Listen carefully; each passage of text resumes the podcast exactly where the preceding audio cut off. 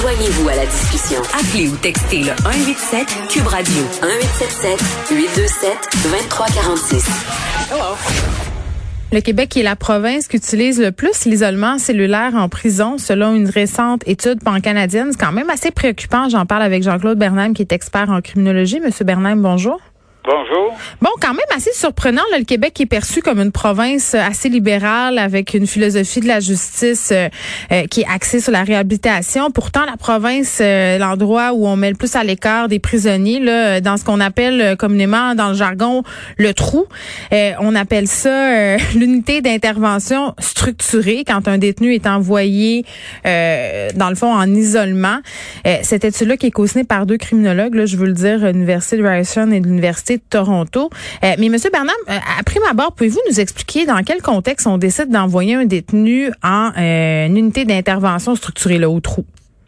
Ben, d'abord, il faudrait juste faire un bref historique. Allez-y.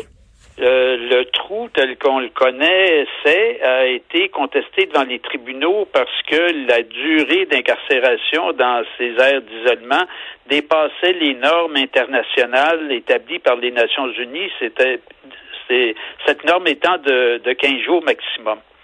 Alors, la Cour fédérale, euh, la, non, la Cour de la Colombie-Britannique a mm. condamné le service correctionnel. Là, le, service correctionnel a adapté une nouvelle loi. Où il ça, c'est en, 2019, cette loi-là, où on s'assurait que les, détenus euh, soient gardés de façon adéquate, aient accès à des heures d'exercice, à voir des gens. Exactement. Et ce qu'on peut constater, c'est que cette loi-là, finalement, c'est une façon de détourner la réalité.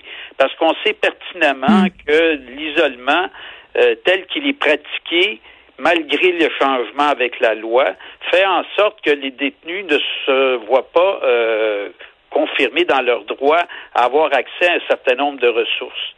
Et ce que l'étude vient de démontrer, c'est que cet euh, usage de l'isolement a encore euh, de grandes proportions au travers le Canada, mais au Québec, euh, ça dépasse euh, la moyenne. Et là, on peut expliquer cette situation, c'est que la, la philosophie du service correctionnel mm. au Québec a changé par rapport à il y a un certain nombre d'années. Le nouveau personnel est plus répressif qu'il ne l'était ce qu'on peut constater. Mais c'est étrange, c'est étrange, Monsieur Bernheim, parce que la société évolue, puis on, est dans des approches de, plus, de moins en moins répressives par rapport à la justice. On axe beaucoup sur la prévention, sur la réhabilitation, donc ça me surprend ce que vous me dites. Oui, mais euh, moi aussi, ça me surprend, mais ce qu'il faut constater, c'est que contrairement au fait que la, la philosophie générale au niveau du Québec est plus axée sur la réhabilitation, mm-hmm le personnel qui est engagé au niveau de la pratique va dans le sens contraire. Pourquoi? Euh, pas parce que mais ben là, il faudrait peut-être s'interroger sur la façon dont les, ces agents correctionnels sont formés, euh, dans quel contexte euh, ils apprennent à gérer les situations par rapport au phénomène du crime et de quelle manière mm. ils considèrent les détenus. Est-ce qu'ils les considèrent comme des personnes ou est-ce qu'ils les considèrent euh, comme des personnes. Ben, ben c'est ça, M. Bernard. Puis je reviens à ma première question. Pourquoi, dans quel contexte on décide d'envoyer un détenu là? En théorie, c'est quand une personne présente un danger pour le fonctionnement de l'institution. Un danger par rapport à elle-même si la personne est suicidaire. Mais le problème, c'est quand on isole des gens qui sont suicidaires, bien, ce qu'on constate, c'est qu'ils passent plus facilement et plus rapidement euh, à l'acte. Donc, il y a plus de suicides dans les aires d'isolement qu'ailleurs ou c'est parce qu'une personne présente un danger par rapport à d'autres détenus ou par rapport au personnel, parce qu'on présume qu'éventuellement il va s'évader. Donc, il y a des raisons, il y a des motifs qui pourraient faire penser qu'il faut, à un moment donné, intervenir par une période d'isolement hmm. afin d'évaluer la situation puis de prendre des ouais, ben, ça je le comprends c'est concevable que des détenus soient placés euh, en isolement parce qu'ils représentent un danger pour eux ou pour les autres euh, tu sais je conçois qu'on peut les mettre à l'écart pendant un temps mais justement qu'on utilise ça à outrance euh, parce que puis qu'on utilise ça aussi de façon prolongée là, parce que passer plus que 15 jours dans ces conditions là ça doit avoir des conséquences sur la santé mentale Effectivement, effectivement, c'est ce qu'on dénonce depuis des, années, des décennies. Hmm. Et le problème, c'est que le, gouvernement, la façon dont il a agi, c'est-à-dire en dénaturant la décision de la Cour et en se refusant à respecter les normes internationales, passe le message aux agents correctionnels, allez-y, on vous couvre, il n'y a pas de problème. Il n'y a pas d'imputabilité.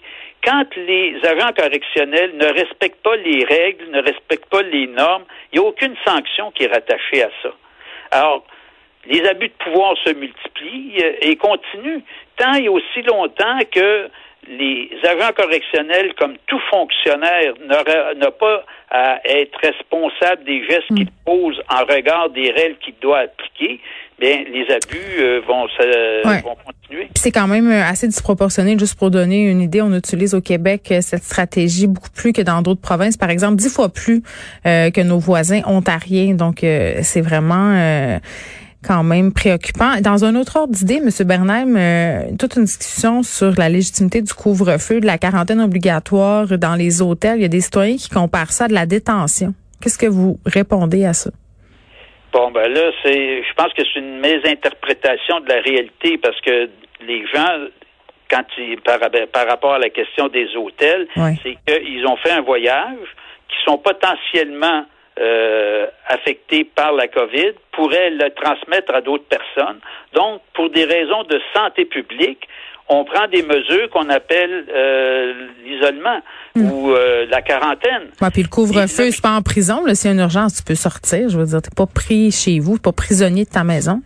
Oui, puis le coup, c'est ça, les gens sont pas prisonniers comme tels dans le sens qu'effectivement, s'il y a une urgence, ils peuvent sortir, mais on est dans un contexte de santé publique.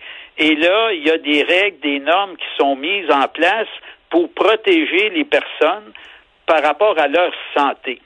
C'est sûr que c'est contraignant. On ne peut pas nier le fait qu'il y ait un couvre-feu, que ce soit pas contraignant. C'est contraignant. Mais je veux dire, arrêter un feu rouge, c'est contraignant. Euh, respecter le code de la route en général, c'est contraignant. Respecter les règles, c'est contraignant. Là, on a une règle supplémentaire parce qu'on est dans un contexte pas ordinaire.